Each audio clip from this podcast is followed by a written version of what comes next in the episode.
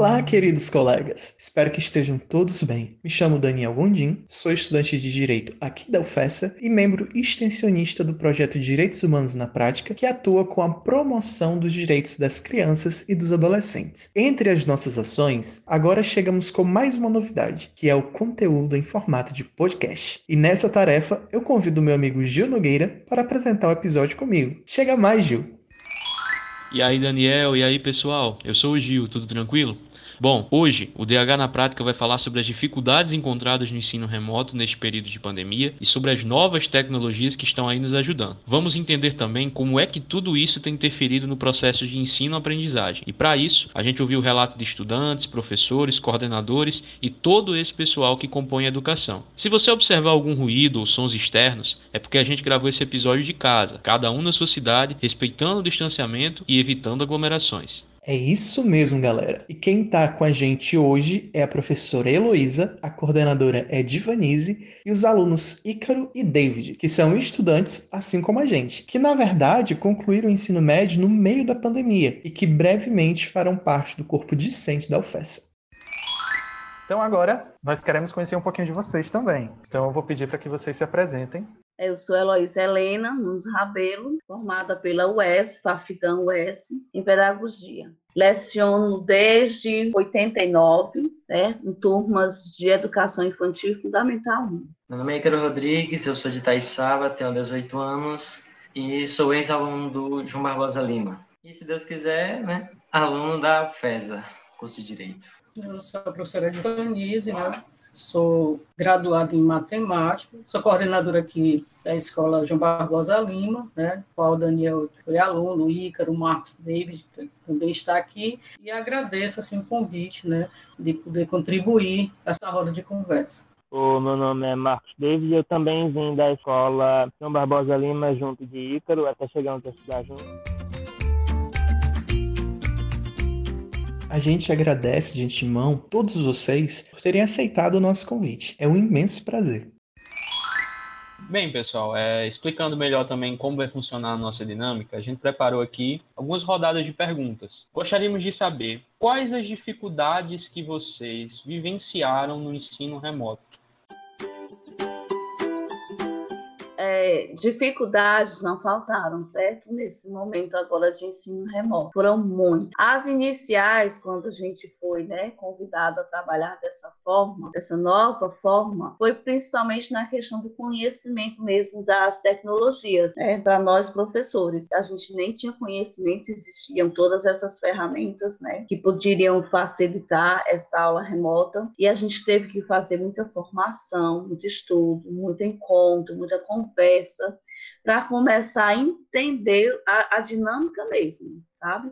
O caminho mesmo, aquela coisa bem técnica mesmo, do, do como abrir, como fechar Meet, de como convidar, de como né, se pronunciar e utilizar essas ferramentas que levassem essa aula até as crianças, né? E além dessa dificuldade da tecnologia, no meu caso em especial, porque sou professora de crianças de primeiro ano, né, crianças de 6, 7 anos, foi de manter essa, como manter essa atenção, como manter essa interação na sala de aula, apesar da distância. Então, para mim, basicamente, são essas duas as maiores dificuldades. Eu acho que tanto eu quanto a maioria das pessoas que teve que enfrentar, sendo professor ou aluno, foi se acostumar, né? Foi a primeira vez que todos nós passamos por isso, também manter o ritmo, né? Falando por mim agora, eu era acostumado a viver dentro do JBL, a Edvanise sabe, eu estava lá de manhã, de tarde, se deixasse de noite. Então, para alguém perder do nada todo aquele incentivo, todo aquele ambiente, aquela energia que ele passava, foi bem difícil. Principalmente me manter motivado, muito complicado. Eu acredito, eu vou concordar com a professora e com e dizer que as duas maiores dificuldades foram na atenção e na questão do interesse em estudar. É muito difícil você se ligar tanto numa aula com tantas outras coisas ao redor que você podia estar fazendo. Porque enquanto o professor estava lá lutando, tentando dar uma forma de puxar o assunto, de puxar a atenção do, das pessoas, a gente tinha o YouTube, tinha jogos, tinha várias outras coisas ao redor que a gente podia estar fazendo no lugar. É mais difícil de puxar a atenção quando você não está naquela sala de aula, naquele ambiente que a gente está acostumado. O professor não tinha que se esforçar tanto assim como é atualmente, tendo que competir com a tecnologia. E era basicamente isso a grande dificuldade, ao ponto que vários professores, acredito que ele também tenha passado por isso na sala dele, decidiram que era mais fácil na hora das atividades, eles mesmos fazerem vídeos no YouTube e tal, para conseguirem falar e explicar melhor o assunto que eles estavam tentando abordar. Enquanto coordenadora escolar, assim como todos os alunos, professores, nós também tivemos muitas dificuldades. Em relação ao alunado, a escola ela já vinha com a questão de grupos do WhatsApp, né, por turma, onde nós repassávamos os avisos escolares, tirávamos algumas dúvidas. Então, de alguma forma, quando a escola parou, né, continuou aquele contato imediato, porque nós tínhamos os alunos nos grupos mas quando a gente teve a necessidade né, de ampliar o período e aderir às plataformas para que eles pudessem inserir as atividades, aí foi um outro desafio, né? Que apesar assim, da gente a geração conectada, né, inserida aí na cultura digital, mas nós tivemos muitas dificuldades, né, para orientar alguns alunos a acessar mesmo até o e-mail, que foi criado o e-mail institucional. Alguns alunos tiraram de letra, mas uma grande parte teve essa dificuldade até mesmo do acesso. Os que tinham acesso, nós passávamos horas e horas atendendo aluno por aluno de forma individualizada atendendo o aluno, tirando dúvida, gravando pequenos vídeos, né, fazendo tutorial, isso a toda hora, porque aí estourou mesmo assim a carga horária. Nós tínhamos os professores, diretores de turma que também ficaram bem, porque ficava atendendo individualmente. Isso é aquele aluno que tinha um acesso, né? Mas muitos, muitos, que embora tinha lá o contato pelo WhatsApp, né, ele tem acesso, ele conversa pelo WhatsApp, mas quando foi baixar as plataformas, o, o, o devido né, o, tipo de celular, às vezes não comportava as plataformas, como o Google Sala de Aula, o próprio Google Meet, o próprio aluno online, que é da CEDU. Então, foi um fator também que complicou muito. E o aluno que não tinha acesso nenhum, que mesmo a gente ofertando as atividades impressas, tiveram né, até os funcionários da escola deixar na casa, nos interiores, né, em meio à pandemia, mas saiu lá. Mas nós sabemos que esse aluno que não assistiu nenhuma aula, né, que não tinha nem por onde assistir uma, uma videoaula, mesmo no YouTube, como é que ele ia fazer aquela atividade? Né? Isso nos angustia muito, essa realidade, e depois de um ano a gente continua na mesma situação. Né? Foi superada essa parte da, dos acessos, mas quem continua, quem continua sem ter um celular, sem ter a conectividade, continua na mesma situação, sem o acesso à educação. Isso muito nos lamenta e é uma dificuldade que teve lá, né, no início da pandemia e vem até hoje, é, nos nossos dias aqui, esse desafio né, a professora Edivanice colocou uma situação interessante essa questão do acesso, porque a gente tem a impressão que isso só acontece na escola pública. Eu sou professora em escola particular, uma escola bem grande aqui da nossa cidade, uma escola já bem antiga, que atende um público né, de classe média. Temos ainda algumas dificuldades nesses acessos às tecnologias, principalmente, eu não diria tanto no caso de, de ter né, o, o celular, de o tablet ou ter o computador, mas no sentido de que esse material, essas ferramentas eram utilizadas por pais para trabalho e que de repente eles tiveram que adquirir esses materiais para ficarem em casa. De repente o celular do pai que era de trabalho, o celular da mãe que era para trabalho, tiveram que ficar em casa com a criança e a criança às vezes sem poder ter essa assistência, eles teriam que ter esse acompanhamento direto. Né? A criança pequena tem que ter esse acompanhamento direto. Crianças de seis anos tem que ter ali o pai e a mãe diretamente, essa questão do acompanhamento, porque os pais, mesmo estando em home office, eles tinham que dar essa atenção ao filho. E foi uma, um motivo de causar muitas faltas. Nós estamos tendo um número muito grande de, de ausência nas aulas online por conta né, dessa dificuldade. E eu estou falando de uma escola particular. Para a gente ver, né, que todo mundo na verdade sentiu esse peso do ensino remoto, de se pego de surpresa, de ter que lidar com a falta de equipamento adequado, de condições de acesso à internet, de espaço em casa e tudo mais.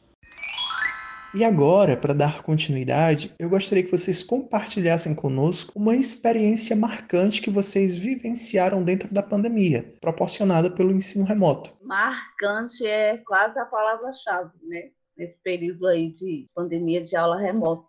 Mas uma coisa que me chamou muita atenção, é, principalmente na turma do ano passado, né, foi assim a questão da interação, sabe? Eu tinha 24 crianças, né? Nós tivemos o ano praticamente todo online. Nós vamos ter aula com 30% de presença no finalzinho de novembro a dezembro mas o de, de março até novembro, meados de novembro, foi totalmente com a online. E foi uma coisa muito marcante a presença da turma, sabe? O ano passado foi a interação, assim, foi fantástico, sabe? Assim, a liga, o vínculo que se criou, sabe? Assim, de você estar sempre só vendo ali o amigo, a professora ali online. E foi, um, foi uma turminha que foi muito, muito, uma turminha muito fascinante, uma turma muito que interagia demais, que participava demais, que, que não tinha câmera fechada, que não tinha tristeza. Eu enviava o link que era questão de segundos, já estava todo mundo lá. Então, uma coisa que, que foi muito marcante em 2021 e que, e que ficou assim mesmo muito forte para mim foi essa questão da interatividade que a gente conseguiu, esse vínculo que a gente conseguiu estabelecer. A criança, ela se entrega totalmente em tudo que ela vai fazer, sabe? Tudo era alegria, tudo era uma festa, tudo era muito bom. Então, eu considero como marcante no campo positivo isso aí. Para mim, é, enquanto pessoa, enquanto ser humano, nessa pandemia, nesse, nesse trabalho remoto, foi a questão de ter que voltar à sala de aula sem vacina. Sabe, isso aí para mim foi assim, foi motivo de ficar muito preocupada, de, chorar, de chegar a dias assim, da gente conversar com nossos colegas nas redes sociais e a gente se sentir assim muito mal. Então, uma experiência negativa foi esse retorno presencial, sem a gente estar vacinado, nem nós, nem as crianças, nem pais, nem funcionários de escola. É, enquanto escola, acho que o que mais marcou aqui foi a troca de experiência entre os profissionais da escola, é, uns ajudando né, uns aos outros, compartilhando materiais, ensinando a manusear algum aplicativo, e isso de alguma forma amenizou né, esse processo de adaptação, aquele momento assim tão difícil, né, e nos aproximou ainda mais, né, a gente passou a ter mais liberdade de estar ligando, de estar entrando em contato, e isso nos fez repensar nossa prática, mostrando assim o valor da equipe, né, do trabalho em equipe, e aqui nós somos muito gratos assim, a, a todos os professores que não medem esforços para ofertar uma educação de qualidade né, em meio a tantos desafios. Bom, eu não tive nenhuma experiência muito diferente, que eu imagino que a maioria tenha tido em relação ao estudo. Foi a grande quantidade de estresse. Sem contar o estresse mais de fora, como de estar sempre em casa e tudo mais foi uma das poucas experiências de adaptação, nem sei se é exatamente adaptação, mas de mudança, que causaram a maior parte negativa em mim, ao ponto de eu, que era uma pessoa que sempre reclamava da, da sala de aula, do prédio e tal, comecei a sentir saudades, porque era tão, tão mais simples de resolver. E sobre essas questões de adaptação e tudo mais, eu acredito que tenha sido algo comum a quase todos nós, principalmente porque tudo passou a acontecer por meios digitais com as videochamadas. E isso aconteceu inclusive para além da educação, no próprio entretenimento e até mesmo com os momentos lúdicos que foram vividos através da internet.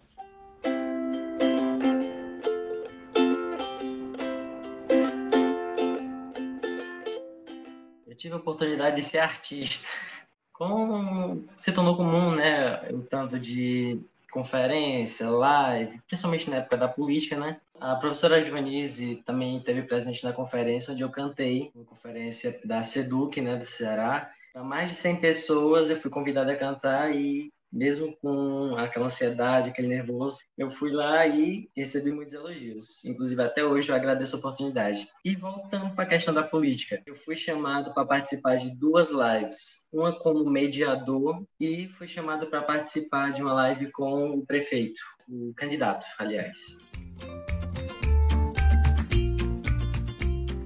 Pessoal, gostaria agora que vocês fizessem algumas reflexões acerca de quais as mudanças e novas metodologias para o pós-pandemia. Essa é uma pergunta que vai mudar muito de acordo com, com, claro, a posição que vocês ocupam como aluno, coordenador, professor. A gente quer que vocês deem esse encaixe no que vocês são. Muito bem. Assim, na questão do que vai ficar, com certeza, essa questão da, da tecnologia dessas ferramentas, inclusive, já é estudo, né? Já temos bastante encontros na nossa escola, para que a gente vá se renovando, se descobrindo mais mecanismos e que essa versão da online, dos encontros online, dos encontros né, pelo Google Meet, Classroom, envio de atividades, utilizar o WhatsApp, essas questões aí com certeza ficarão para sempre. Eu acho que essas ferramentas aí que vieram num período muito ruim, muito muito chato, muito complicado, mas que vai favorecer muito a gente daqui para frente nas nossas metodologias, nossos planejamentos, na ampliação né, dos nossos conhecimentos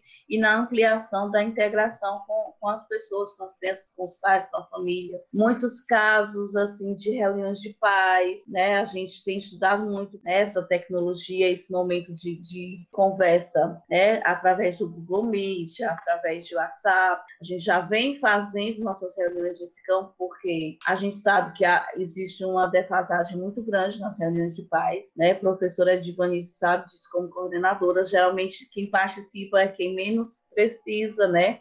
aqueles pais que precisam um pouco mais de estudo, que precisam mais é, de interação com a escola, de parceria com a escola, dificilmente participam. Nós temos muitos pais que moram, né, de alunos que moram fora, nas cidades vizinhas, que dificilmente iam para os encontros. Então, através dessa ferramenta, com essa plataforma, a gente vai fazer esses encontros simultâneos presencial e, e, online. Então, vai ser uma ferramenta que veio mesmo para ficar, porque vai ser necessário.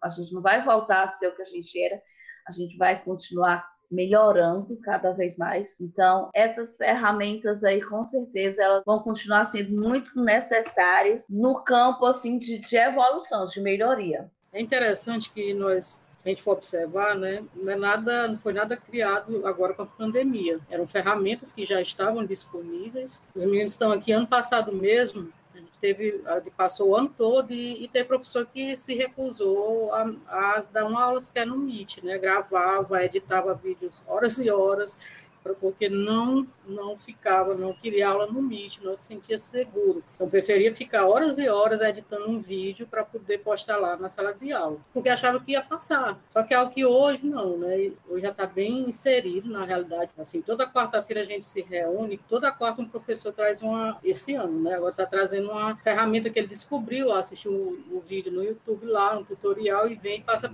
para os colegas, né? Então, é algo que veio para ficar, não vai ter mais como separar o celular ele vai estar como um aliado, se Deus quiser essa vacina chegando, né, vai retornar híbrido e a gente vai ter que estar, que está aí fazendo essa função, né, das duas metodologias.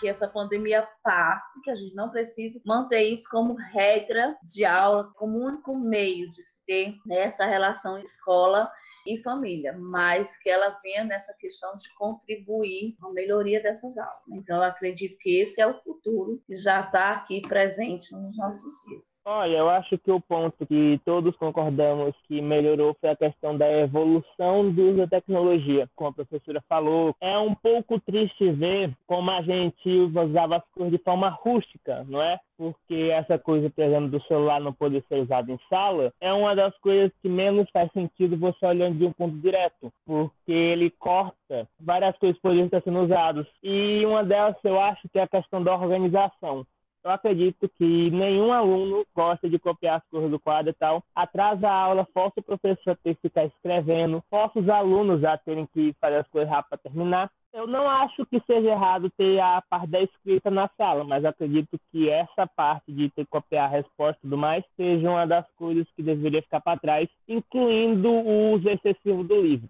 Não que o livro escolar seja ruim, mas ele é muito de fórmula então seria essa minha grande recomendação: parar de usar as coisas de forma rústica, incluindo o excesso de uso do livro. Ícaro, você que passou por esse processo de, de estudar para Enem, para entrar, você teve que ter acesso a usar várias metodologias, né? Foi de uma safra aí de pessoas que entraram na, na faculdade, conseguir vaga na faculdade sem aquele modelo tão tradicional de ensino, usando muito da ferramenta digital. O que, é que você acha que vai encontrar pela frente aí nessas novas metodologias? Eu fico feliz em dizer que a professora Luísa disse tudo o que eu estava pensando. A gente se viu dependente desses celulares, desses aparelhos tem que ser integrado, tem que ser uma união. Com certeza vai facilitar para todo mundo. E um detalhe para as professoras, Edvanise e Heloísa, paciência quando voltar. Porque, principalmente na parte presencial, assim como foi difícil a gente se acostumar a estar em casa e olhar para você só pela tela, vai ser difícil voltar a se reacostumar ao ritmo, né? No mais, é isso.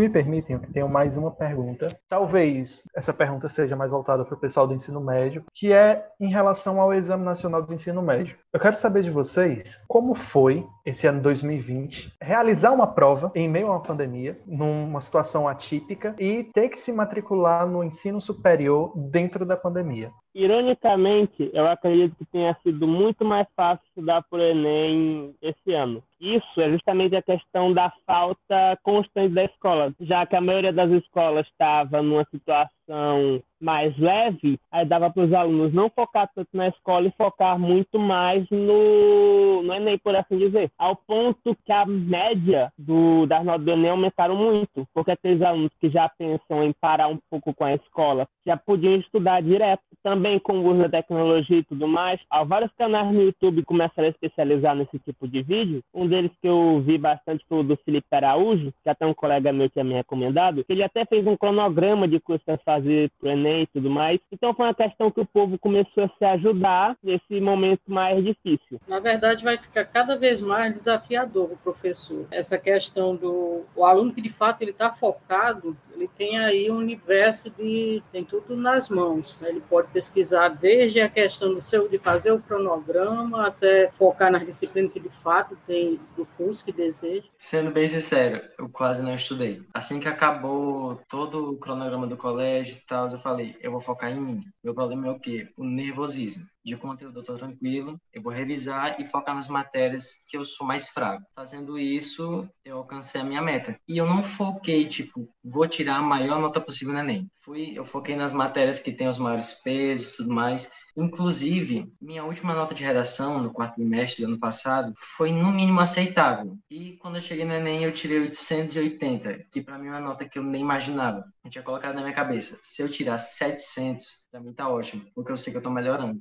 E eu concordo com o David. Poder focar em mim, nos meus métodos e no que funciona para mim ajudou muito mais.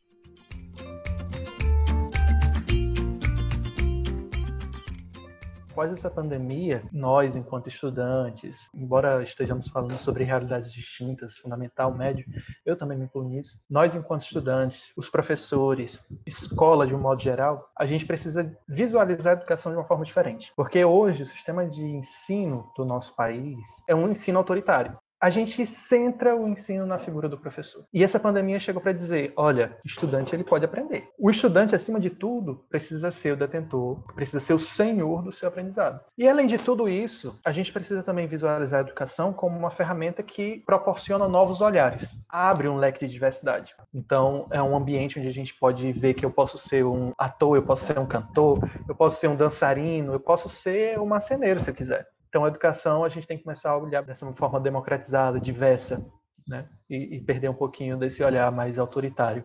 Ninguém tira o trono do estudar, ninguém é o dono do que a vida dá.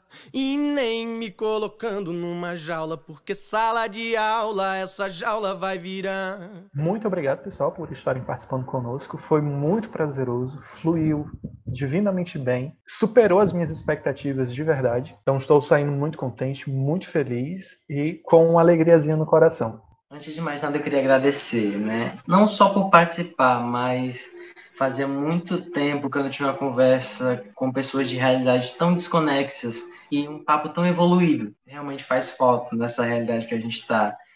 Então, muito obrigado pelo convite, por tudo e sucesso para vocês, gente. eu gostaria de agradecer pelo convite, mas mais do que isso, eu gostaria de realmente agradecer por vocês não serem chatos. É um pouco difícil de explicar, mas quando eu fui convidado por ser algo mais técnico, mais profissional, eu realmente estava esperando uma fala mais complicada, fiquei extremamente nervoso, estava esperando realmente algo muito mais é, difícil do que realmente foi. Então, gostaria de agradecer por isso. Bem, Daniel, quero só agradecer né, a, você, aos demais, e que hoje, com certeza, né, algumas reflexões aqui, mostrando o valor da escola, nós temos vários exemplos na escola de pessoas que achavam que não, não conseguiam. Né? E ao se inspirar no colega de sala, ou mesmo professor, e a gente ali, você consegue, você consegue, ele foi lá e, e conseguiu. Então, acho que é o papel da escola, e acho que ele, nunca ninguém vai ultrapassar isso daí, não. Né? Essa questão da, de estar ali, as competências mesmo socioemocionais, né? de ter alguém ali para dizer, oh, eu estou aqui para ajudar, incentivar, é isso. Quero agradecer a todos, parabenizar os dois meninos, muito orgulhosa de vocês, o Ícaro e o Marcos, viu? Daniel, nosso ex-aluno, foi um prazer, né? Gil, então foi um prazer, pessoal, estar aqui com vocês. Bom, primeiro, só gratidão, né, pelo convite. Mesmo a gente sendo né, da área e tal, é uma experiência nova, nunca tinha participado. Fiquei muito contente Vou sugerir fazer outros aqui com meus colegas de trabalho, achei super interessante. Assim, parabéns para vocês, sabe? Assim, é um orgulho ver gente jovem é, mostrando para que veio mesmo, fazendo diferente, tá? seguindo caminhos assim novos e diferentes do que a gente conhecia.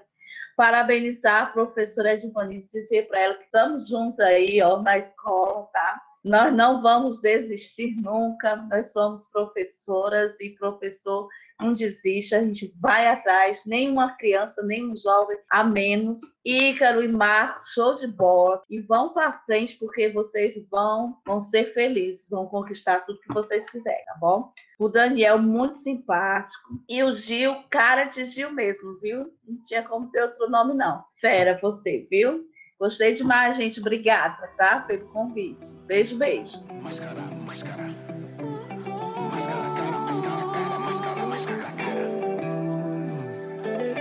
Não abandone o seu